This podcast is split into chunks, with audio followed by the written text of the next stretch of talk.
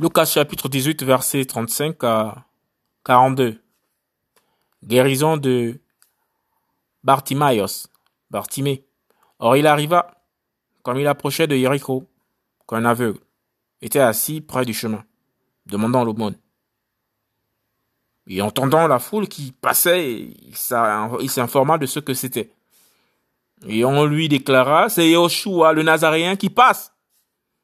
Et il cria, disant, Yahushua, fils de David, aie pitié de moi. Et ceux qui allaient devant le réprimandaient d'une manière tranchante pour le faire taire. Mais il criait beaucoup plus fort. Fils de David, aie pitié de moi. Et Yahushua s'étant arrêté, ordonna qu'on le lui amène. Et quand il se fut approché, il l'interrogea, disant, que veux-tu que je fasse pour toi? Et il dit, Seigneur, que je recouvre la vue. Et Yoshua lui dit, recouvre la vue, ta foi t'a sauvé. Et immédiatement, il recouvra la vue. Et il le suivait en glorifiant Elohim.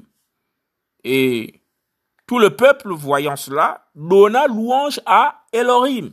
Lucas chapitre 18, verset 35 à 43. Guérison de Bartimaeus, Bartimée.